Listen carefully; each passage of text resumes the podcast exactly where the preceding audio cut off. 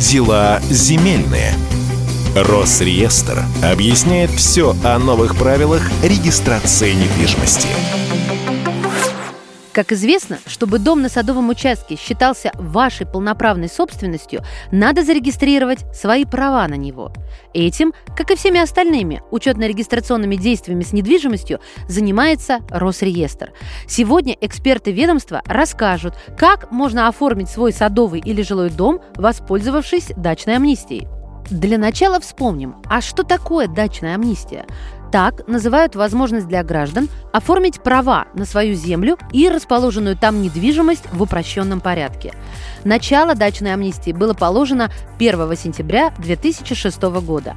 Именно с этой даты начал действовать закон, который предоставил гражданам возможность в упрощенном порядке зарегистрировать свои права как на сами участки, так и на находящиеся на них объекты недвижимости – с того времени по 1 июля 2020 года было зарегистрировано более 13 миллионов прав на земельные участки и расположенные на них объекты недвижимости. Сейчас в большинстве случаев дачников волнует, как оформить по дачной амнистии свои дома.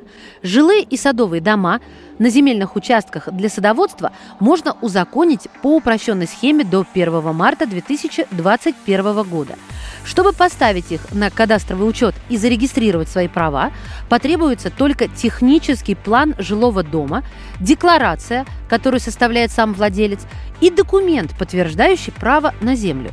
Дом на садовом участке, тем не менее, должен соответствовать определенным параметрам, установленным градостроительным кодексом для индивидуальных жилых домов. Это отдельно стоящее здание. В нем не более трех надземных этажей и высота его не превышает 20 метров.